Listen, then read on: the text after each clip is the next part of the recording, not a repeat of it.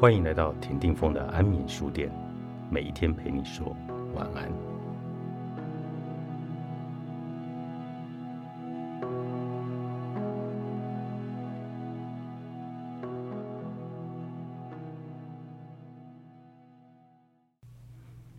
不被玻璃天花板限制了自己。很多人问我在美国工作，特别又是在科技业，身为亚洲女生。会不会有玻璃天花板效应？说没有是骗人的。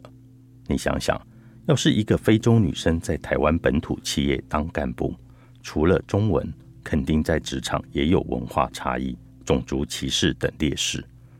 不过，我不担心我不能控制的事，让我来谈谈我可以控制的事吧。留学生都有一个令人挣扎的小困境：周末到底是要跟一群华人混在一起？还是跟美国人同学出去，跟华人混在一起，可以讲中文、谈心、吃中餐，舒服、开心又放松。但是跟美国人同学出去，可以练英文，了解美国文化，增加人脉。怎么想都应该要多花点时间，跟美国人的同学一起去相处。当年我以为只有留学生有这个烦恼，毕业后英文变好。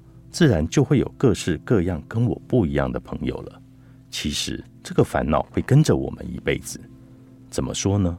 人都有群聚的心理，都想要跟自己相似的人在一起。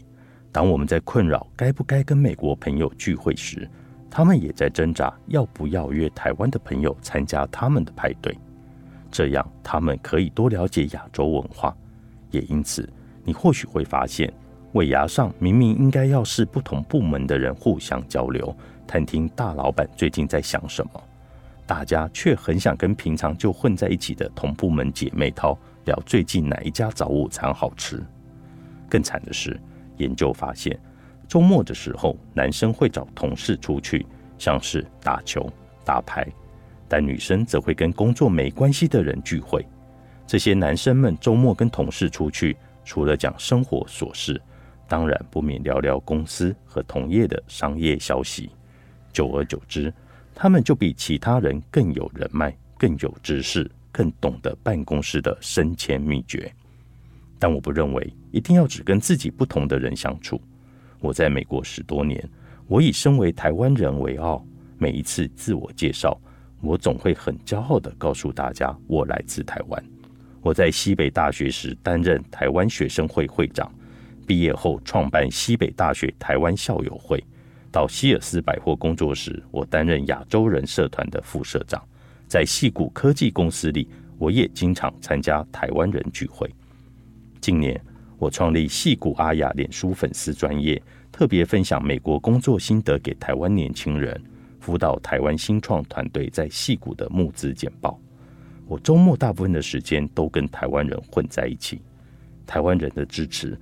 不仅能够让台湾的爸妈、阿姨失望的心，是我在美国打拼最大的动力。和自己相似的人相处，让我在异乡打拼的路走得更远。但是我也不曾忘记要突破职场天花板，不止走得远，我还得走得快。在脸书，我发现组上年轻工程师们经常一起健身，我于是加入他们，一起到健身房上课。虽然我每一次总是气喘吁吁，老师在旁边大喊“伏地挺身，最后一分钟，加油！”这个时候我已经攀塌在地上，但跟我一起运动的那几个人果然成为我最熟识的工程师。我有不懂的科技问题，又不好意思问高阶同事时，我会偷偷的问他们。我曾经负责一个通讯产品的市场扩张，我合作的产品经理很忙，不常有机会得到回馈。没想到我加入脸书双人飞行瑜伽社，他竟然也在社团里。另外，当我在谢尔斯百货的亚洲人社团当干部时，我并没有只着重在台湾人的活动，我也是印度排灯节的主要筹办人。我当产品长的时候，给了不少亚洲人机会。我招募大力提拔的属下也有法国、美国、墨西哥、澳洲人等。我在他们身上找到跟我的共同点。这些共通点可能是我们的性别、兴趣，都不是美国人，也可能只是我们的价值观和做人处事的原则。